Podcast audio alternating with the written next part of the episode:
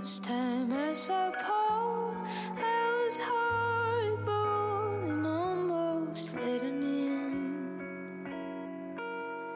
But I stopped and caught the wall, and my mouth got dry, so all I did was take in for a spin. 大家好，欢迎收听今天的 Ten Sounds Live，我是阿诺。 今天我们要讨论的话题非常非常的大，就是使命感。就是之前有一次在闲聊的时候，然后朋友就说，他有一个在德国学哲学的朋友跟他说，他觉得做哲学研究就是他的使命感。然后我的朋友很觉得很奇怪，就是自己从来没有这样的想法，觉得一生要那么决绝的去做一件事情。他就说：“是不是每个人都会有使命感呢？”我当时觉得这个问题还挺有意思的，所以想跟大家讨论一下。然后就是在征集一些反馈的时候，发现我们好像很羞于去谈使命感这件事。听众群里面大家也会说，我就是一个没有使命感的人，对我好没有使命啊！我的使命就是好好活着。听起来使命感就像是一个很高高在上的词，而且是一个很书面的词。就现实生活中，如果有人跟你说啊，我的使命就是什么什么什么，你一定会觉得这个人特别的、特别矫情，或者是说特别的自大。就使命感好像是一定要是一个第三方的一个口吻去描述它，才是合理的。然后我想了很久，使命感到底是什么？它跟任务、跟责任感有什么不同？首先，使命感应该是有唯一性的，就是它是你这一生一定要做成的一件事情，它无关于你的社会身份、你的社会角色，它只关于你是谁，你的本质是什么。就好像养家糊口是是你的社会角色带来的责任，但是有一些因为现实的种种因素让你望而却步的理想，才能代表你的本质。就是其实每个人都有他自己想做的事情，只是你碰到一些困难，或者是说在某一些环境下，比如说你碰到歧视，或者是条件真的不允许的情况下，即使你很想去做那个东西，你也没办法做。但是你是想的，所以那个东西可以代表你。那如果你可以去做，它很大概率就会成为你的使命。好，在展开说使命之前，我们来先看看听众们的留言。给我留言的听众中，我发现啊，他们谈到使命感，很多都与利他有关，就是造福造福他人，利他。就他们会说，使命感有大有小，有小的使命呢是是保护家，守好守护好家人；大的使命呢就是爱人如己，帮助他人，为他人贡献自己的力量。然后也有人分享了他身边他观察到的人，就他有一个朋友，就一直是在做公益，然后包括大学四年都一直在做公益，毕业之后也贴钱做公益，甚至去读研究生的时候也选择的是 NGO 的公共事业管理，然后毕业之后也去印度的一个公益组织做了两年。就是这个人，他一直都是在做公益，然后不赚钱，但是但是他很开心，甚至有时候是贴钱做的，他也很开心。然后这个留言的听众呢，就说他觉得，也许这个人就是一个有使命感的人。就可以看到这两条留言，他们都觉得使命感跟帮助他人、跟利他有关。那为什么我们会第一时间的将使命感跟利他结合在一起呢？其实是因为我们更倾向于去赞颂利他的使命，就好像一个医生的使命比一个汽修工的使命要来的伟大。因为我们本身作为第三方，或者是说作为受益者来说，是是获得了些好处的，所以我们会更加赞颂这个有利他的使命。但其实使命并不一定要为别人带来些什么，或者是说他在最开始的时候，并不一定就是因为他想要给别人带来些什么。发明飞机的人，他一开始只是想要像鸟一样探索天空，他只是想要知道鸟在飞的时候看到什么，人能不能飞起来。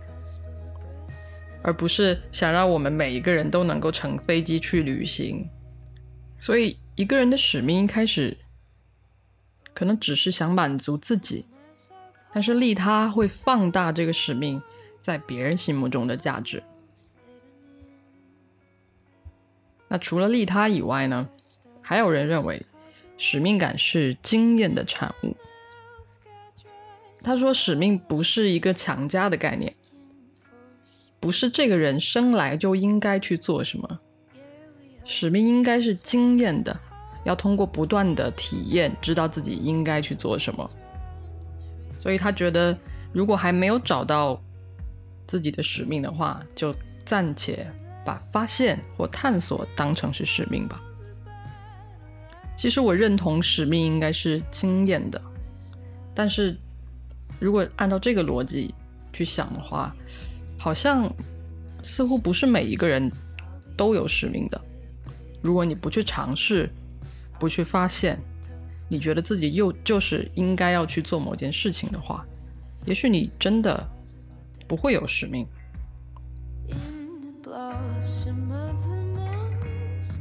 其实，在做这一期节目之前啊，在探究这个话题之前，我一直都是认为。每一个人都应该有他在这个世界上的使命的，但是在准备的期间啊，我就开始觉得好像并不是这样子的。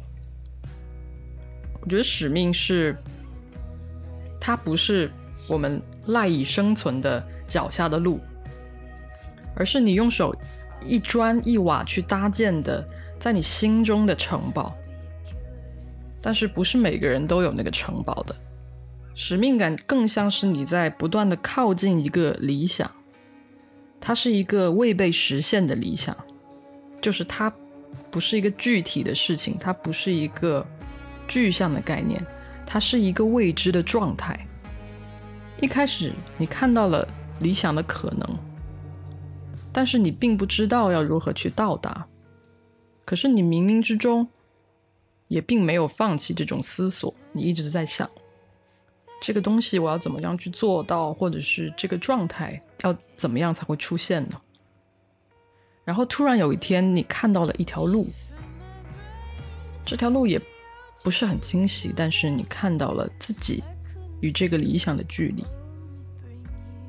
这个时候，使命感就出现了，你心中城堡的蓝图就出现了。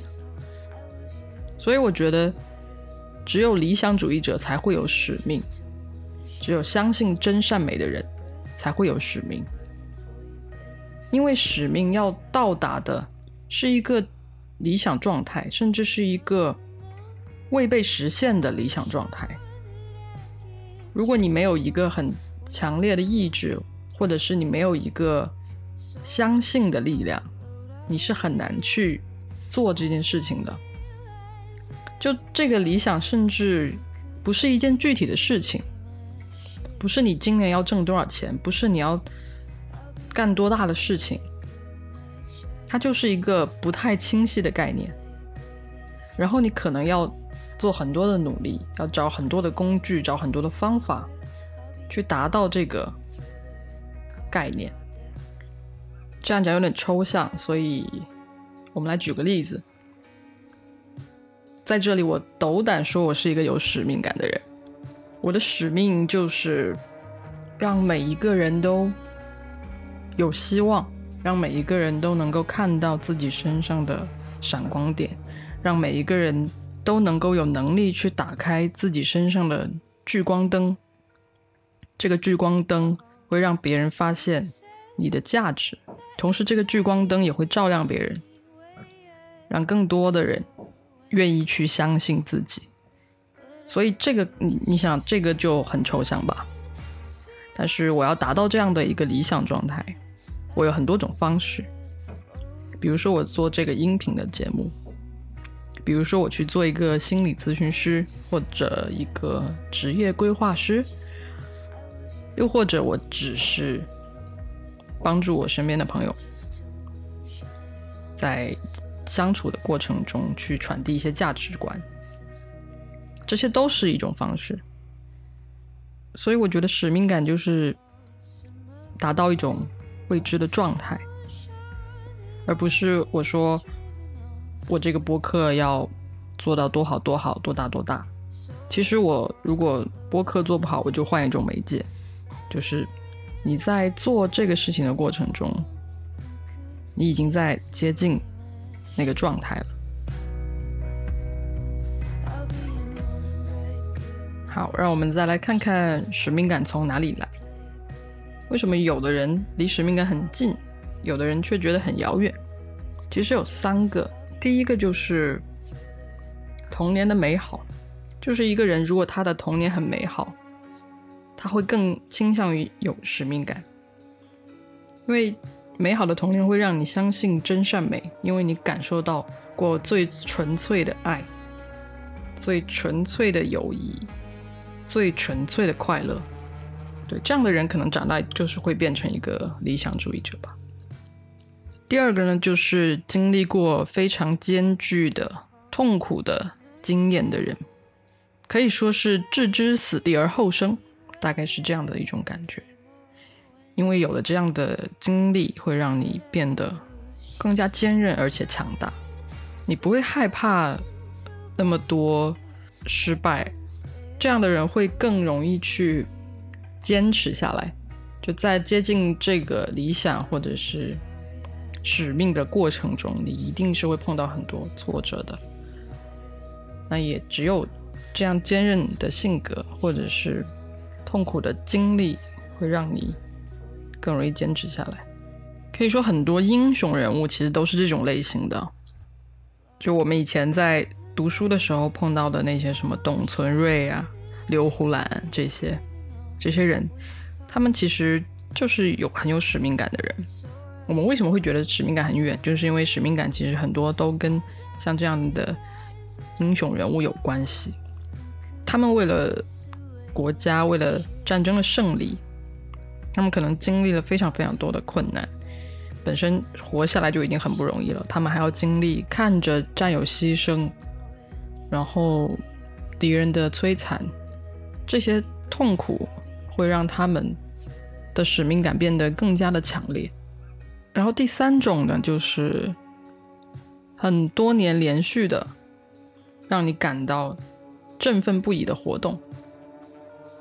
这个意思就是说，你有一件你很擅长的事情，就每当你做的时候，你都觉得很开心，然后你愿意。一直去做的一件事情，这件事情呢，会让你首先更容易看到理想的可能。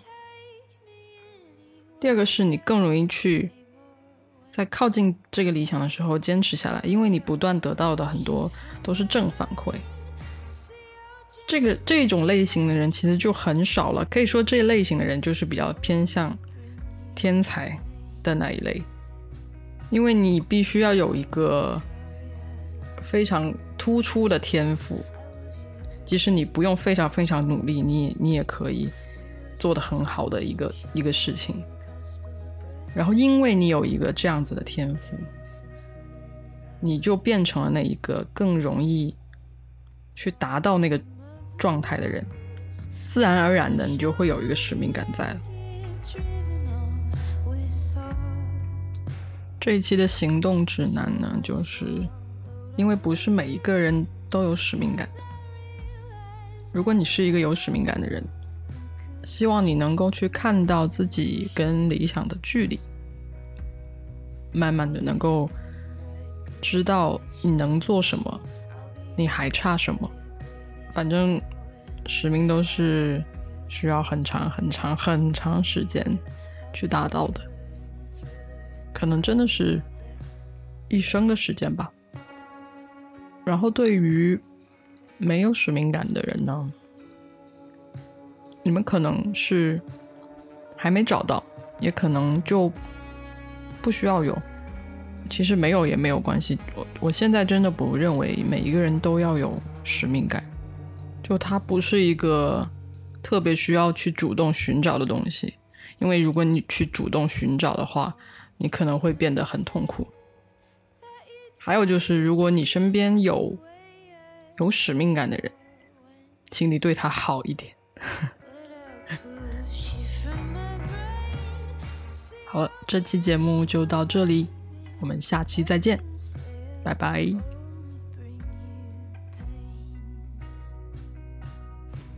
如果你喜欢我们的节目，欢迎在喜马拉雅 FM、网易云音乐、苹果 Podcast、小宇宙及其他泛用类播客 APP 订阅和留言。也欢迎加入听众群，跟我们一起互动哦。